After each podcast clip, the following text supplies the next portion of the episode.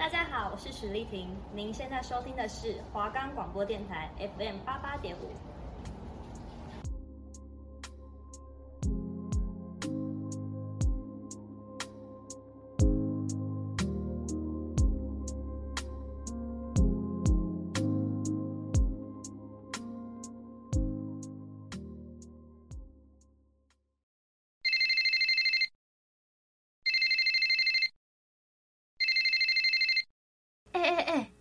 手机收起来，准备好啦！电影要开始嘞！好啦好啦，话说我们今天看的电影叫什么呀？哎，我想想哦，啊，是《如影随形》啦。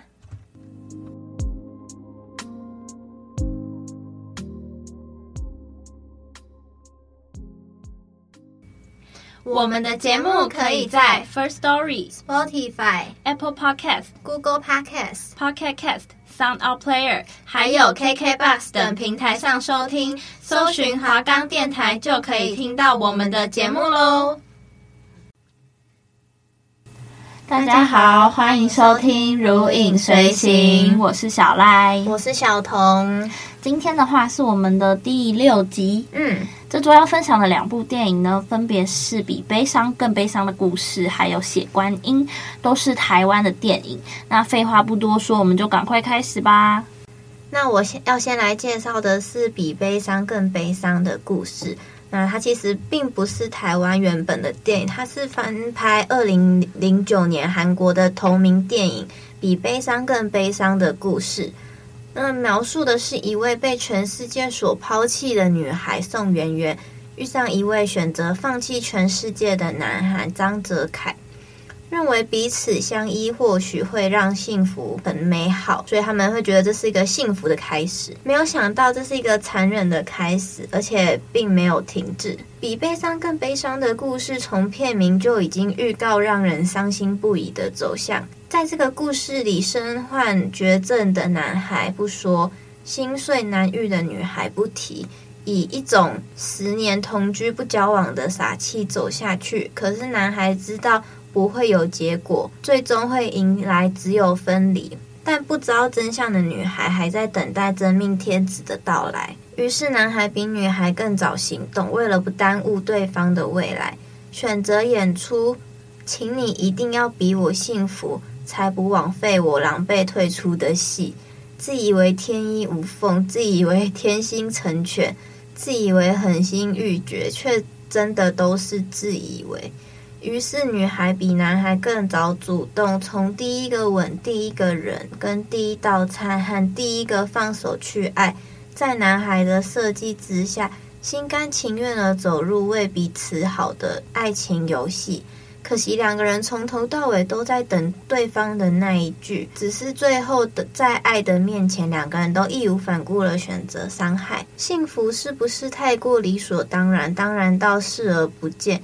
因为金钱关系走在一起的杨祐贤跟 Cindy，在六年后才发现彼此没有那么相爱，更多的是或许是习惯对方的存在。这样能算是爱吗？分手后的他们这么想的，但是真的没有爱吗？另外一个小故事是，有着从属关系的小猫女邦尼以及吉哥，各自活在自己的幸福公式里。小猫女开心，吉哥总是无条件的支持，但却也同样的不提关于爱这件事。那么能算是爱吗？从未点破他们这么想的。若舞台失去了彼此，还能痛快吗？一前一后的他们也是这么想。或许习惯对方的付出，习惯对方的存在，习惯不曾说出口的爱，也是爱吧。比悲伤更悲伤的故事，不仅只是一部悲伤的故事，更在结局的尾声说着这三件事：生命中有没有不可承受之重，导致我们误会了坚强的定义？爱情里的牺牲有没有尽头？千辛万苦都能赴汤蹈火。对于爱的理解，我们都以为是应该如此，偏偏出乎意料的又是那么应该如此。有一种悲伤是失去了才会懂，在爱情里的人为何总逼自己坚强？那都是因为太爱对方，我们试着不让彼此失望，而试着假装。很可惜，终究是假的。面对事实的那一天，是恨自己不够珍惜，是恨自己没有勇气，还是恨自己无能为力？比悲伤更悲伤的故事，已经不算是一个很新的题材。严格来讲，会有一点老套，一个不小心就会变得太洒狗血。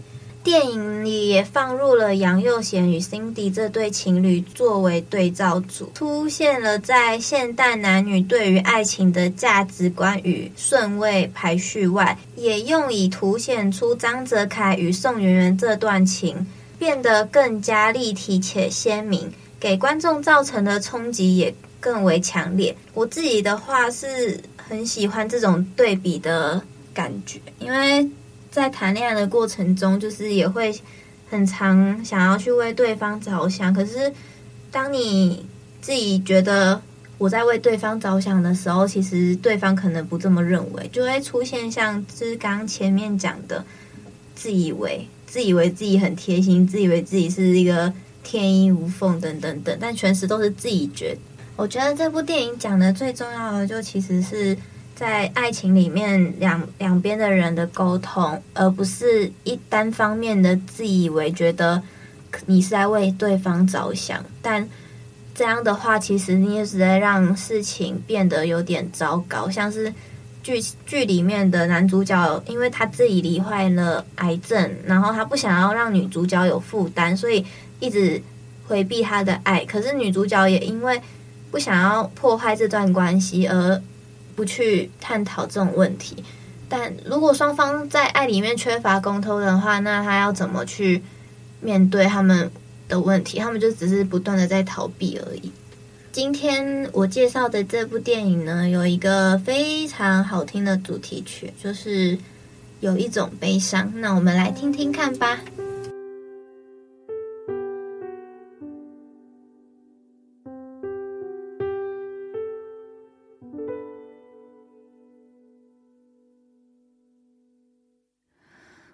不羡慕太阳，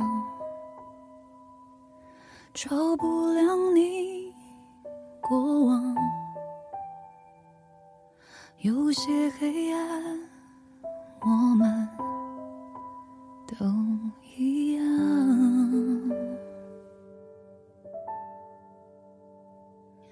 我太嫉妒时光。开的大方，不用开口，也就无需躲藏。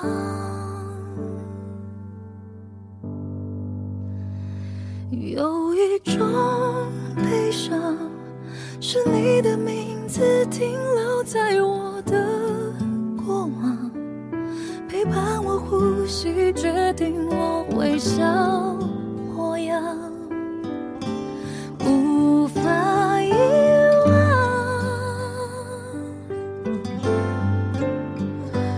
有一种悲伤，是笑着与你分开，思念却背对背张望，剩下倔强。剩下合照一张。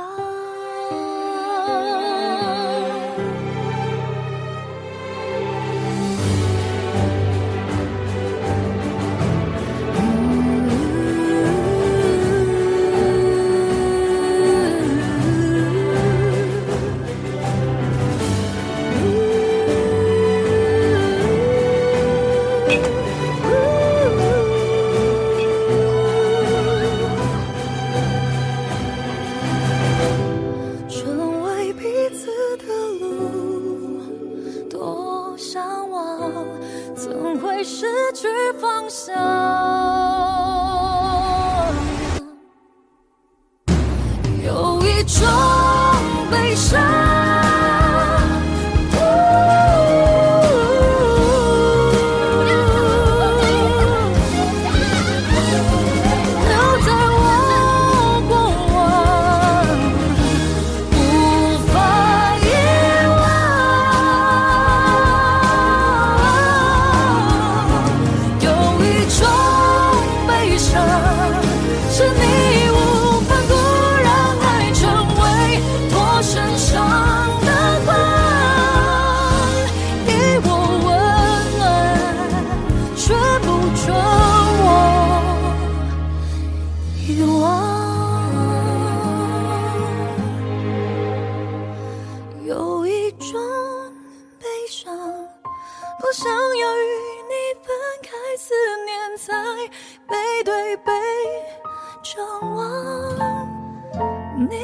所有，你是合照一张。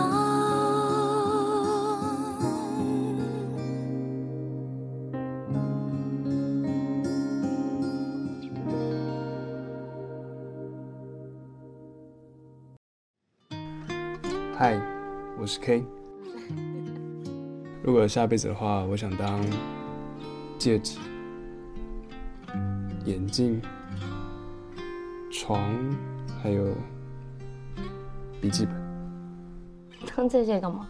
都可以在你身边。你好恶心啊！我不羡慕太阳，照不亮你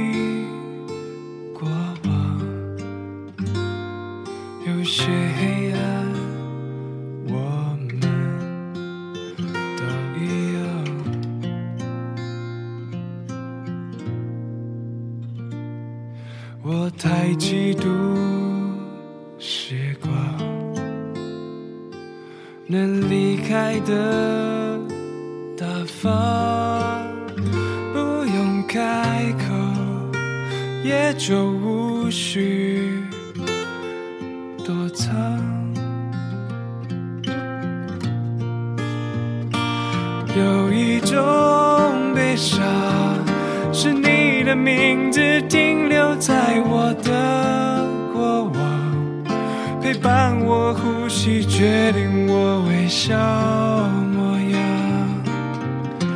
无法遗忘。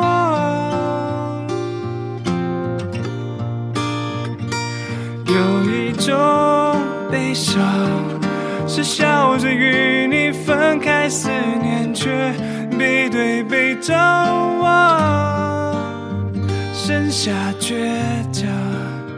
剩下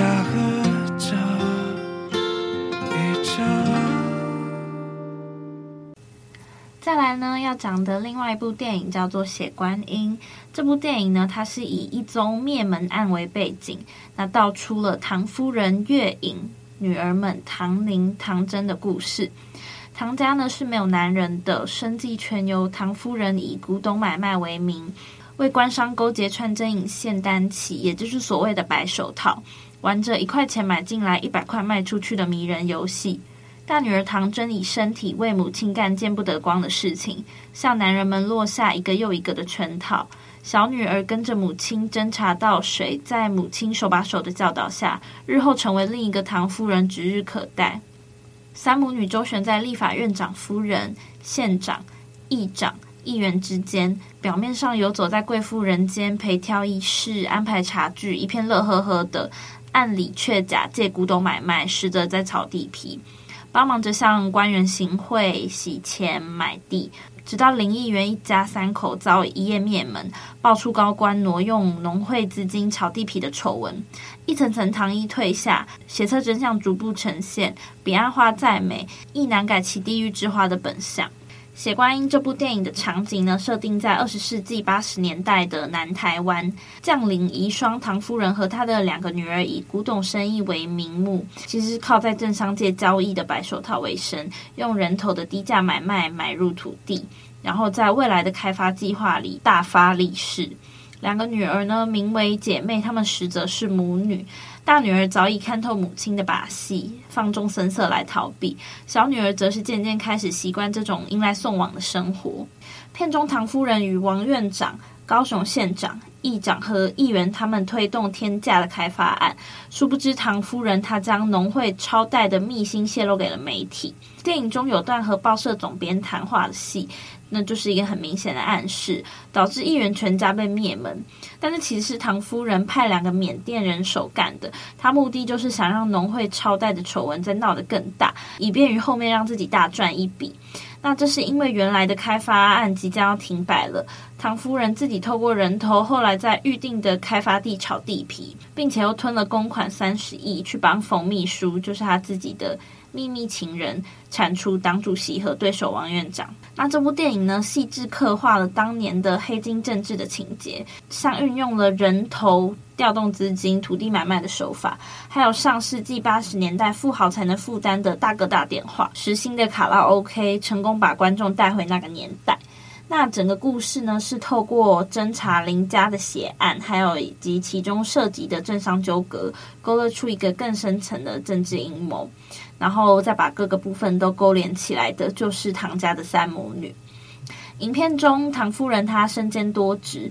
作为唐将军的遗孀呢，她掌管了唐府的上下，以买卖古董为生。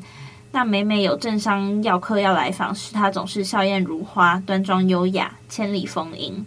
唐夫人常对大女儿唐宁说：“我都是为你好。”这句话对不同人物也看似着“，我是为你好”的行为。她不仅精心地帮他们挑选礼品、准备饭局，还通过以往将军留下的人情关系呢，帮政商要客摆平很多棘手的事情。在他今天一块钱买，明天一百块钱卖出去的生意经营表象下呢，充当黑钱漂白的中间人，负责给非法事务套上合法的外衣。他所参与的女人聚餐呢，来的都是一些官员的夫人、县长特助等等。他们看似是在说洋装配翡翠，实际是各种勾当的潜台词和政治隐喻。有一幕呢，议长特助扇着唐夫人卖给县长夫人五十万的御膳时，县长夫人一句话：“上面夫人在卖膳，下面官人还讨红包，这个面子能不做吗？”更是一语道破了上下腐败的体系。唐夫人呢，她时常让小女儿唐真在旁边观察、学习送来迎往的事，教她一些看似隐忍的道理。比如说呢，先和解的人不是因为他怕输，而是因为他珍惜；又或是当你听到恐怖的声音，只有勇敢的面对你，你才不会恐惧。唐夫人先施以虚伪的社交礼仪，再以隐忍道理去安抚唐真的情绪。那这一前一后的哄骗行为呢，顺利让唐真在做乖女儿的名义下，成为她可控的妻子。大女儿唐宁呢，她从头到尾都给人最大的感觉就是疯疯癫癫的。她是药是酒，欲望横流，和母亲和女儿的关系都是断裂的。他看似谁都讨好，那却也谁都不讨好，歪歪斜斜的在女人和女孩的两个状态之间纠缠着、崩溃着。那虽然狂乱的生活，但唐宁却恰恰是片中的独行者。在电影里面呢，他画的那一幅全家福的油画中，那刚好也是这部电影的宣传海报。身旁的母亲与妹妹，他们眼神是斜向两边的，而位于中心的唐宁呢，他眼睛是直勾勾的正视前方。在唐宁身上有抑郁反抗的挣扎与叩问，但更多的是看透现实的无奈与沉沦。另一段的剧情中呢，早在林家这个灭门案此事发生之前，唐真因为喜欢林议员的女儿林翩翩的男友 Marco，加上知道林翩翩也在背地里嘲笑他，所以当林翩翩在加护病房发生呼吸困难时呢，唐真见死不救。之后，当 Marco 与林翩翩冥婚之后准备离去时，唐真为爱追上车。却不料遭到 Marco 的性侵。那从对话中才得知，Marco 他的证件一直被林议员一家所扣留，让他受尽了非人的对待。崩溃的唐真跳下火车后，不幸被斩断了一只腿。长大后的唐真继承了家业，并扩大成为国内数一数二的财团。最后，电影结束在唐真拒绝医生让母亲安乐死的建议，并对他说：“你一定要长命百岁”的画面里。小女儿唐真，她充满了暗涌的压抑，是少年老成的表现。她年纪尚小，却已经有了一副完美的假面，在大人面前乖巧无比，有着与年纪不相称的世故圆融，甚至有一丝丝的阴郁。假面后边呢，是不被爱的真相，所以冷淡的表面下，是是一个极端渴望爱与被爱的小女孩心理。因此，影片中唐真的两场偷窥戏也别有意蕴。那一场是窥见性，一场是窥听爱。性和爱构成了一个发育期的少女对感情的模糊想象。在电影中看来呢，唐真的线比起另外两条线有着更强大的张力。一边是小女孩还没完全褪去纯白和对爱的迷恋，另一边又是母权的控制下的扭曲生长。即将爆发出庞大的力量。他认为林翩翩与他们马场男工 Marco 的爱是纯净的，不像唐宁混乱的性爱行为那样肮脏。在不知不觉中，他作为他们幽会隐瞒家长而存在的第三人呢，他从他们的爱里感受到了嫉妒与寂寞。他将自己投射到了林翩翩身上，有了对 Marco 的爱的幻想。唐真在对情爱与友谊，或者对二者纯净与否的误解中呢，渐渐扭曲了自己。他认为林翩翩向 Marco 泄露了自己看见唐宁恩爱的一事，并说自己下流，嫉妒上天了恨意。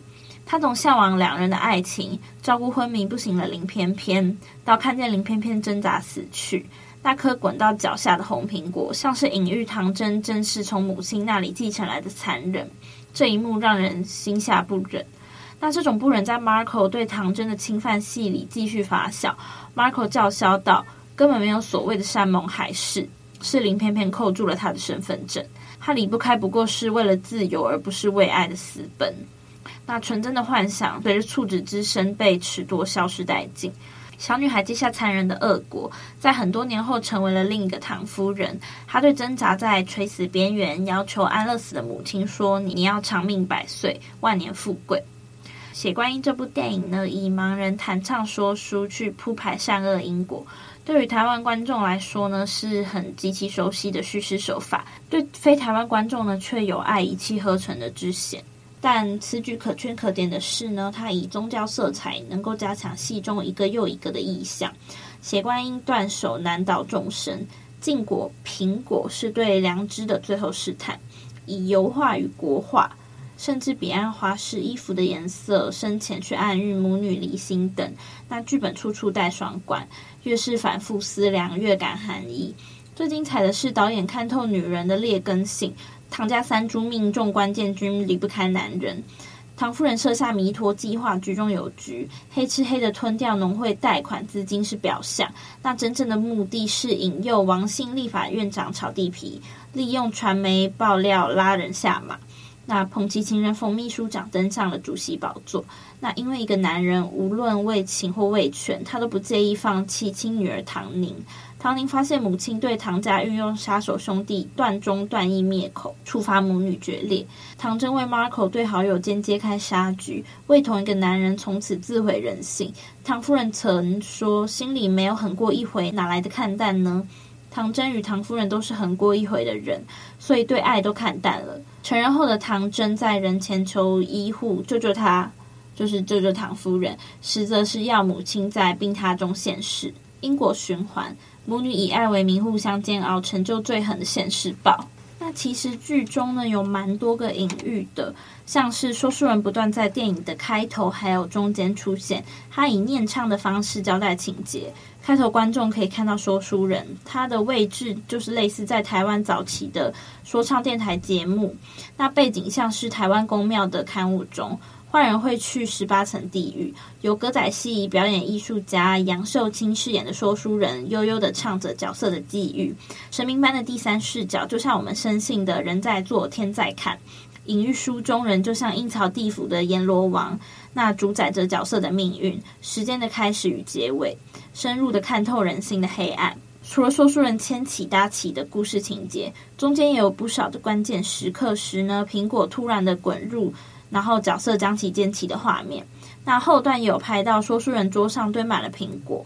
苹果在这部电影呢，不仅代表了角色的决定，也代表了神明对于凡人的试炼。就像圣经的所述，亚当与夏娃因为尝了知善恶树上的苹果，开始有了各种的欲望。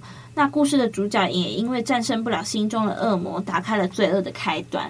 片中剧中林议员一家因为涉入土地买卖而遭杀手灭门，然后仅剩一人存活，让人联想到二十年前震惊一时的刘邦有血案，造成八十一伤重伤的惨案。那事发至今呢，二十年都未破。剧中看似戏剧化的杀人案件，却真真实实的在历史上演，让人不禁好奇，究竟是什么样的利益斗争，以及不能说出的秘密，需要如此残忍的灭口？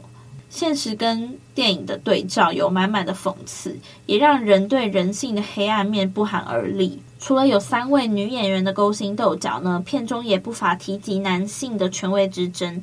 当院长夫人来到唐家时，那说明了中央与地方的连接。导演特别从角色的姓名去安排。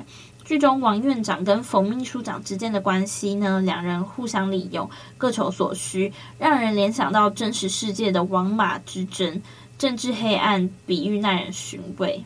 那如同片名的写观音，片中少不了观音佛像的画面安排。在唐夫人要献宝给院长夫人时呢，她不断的称赞佛像多么的稀有，但献出时佛像的手却意外的断裂，那让人质疑这佛像是不是假的。观音呢，明明是慈悲救苦，但在戏里却被唐夫人当作贿赂的暗示。凡人无奈求之于佛，上位者却已知隐蔽丑陋的真相，将佛象征事情的假象，讽刺人性的矛盾及黑暗。片中的唐夫人呢，总是会拿着同一块布料去剪裁成三套衣服，分别给自己与两个女儿穿。那这样的制服概念呢，就像是封建体制的符号，象征着统一、服从于体制。表面上，唐夫人给女儿穿上美丽的衣裳，是母亲的爱。那其实深入来看呢，是母亲对女儿的控制欲。在追逐权力与财富的游戏当中呢，唐夫人为达目的而不择手段，透过对女儿的掌控，逐渐步入黑暗之中。剧中唐宁在被警方套话时呢，曾拿出麝香猫咖啡请对方喝，然后获得大家的赞赏。实际麝香猫咖啡的确是全世界最昂贵的咖啡之一，但其实制作方式也是由一种叫麝香猫的猫的粪便作为原料而生产的，故也叫做猫屎咖啡。因为很稀少而显得珍贵，由此将咖啡豆来比喻炒地皮。套一句唐夫人所说的。今天用一元买入，明天用一百元卖出，多迷人的游戏啊！那像是剧中呢，还有许多的金句，像是“我是为你好啊”，或是“先和解的人不是因为怕他输，是因为他珍惜”。那以上的话呢，差不多就是血观音的分享。就我觉得这一部戏，它比较偏向是你需要自己去看，因为我觉得这部戏看完后，或许每个人都会有不同的理解。它比较偏向是在讲很阴暗面，然后政治间啊，或是可能是更亲密的家人间的勾心斗角。那这部电影的剧情分享就到这喽。那今天节目的话呢，也差不多到尾声了，想跟大家预告一下下礼拜会分享的电影。下礼拜的话呢，会分享的是英雄类型的电影，分别是我的话是蜘蛛人，就是漫威系列的。对，那另一部的话是 DC 宇宙的蝙蝠侠。嗯，喜欢的人的话可以锁定我们下礼拜的节目哦。那如影随形，我们下周见，拜拜。拜拜。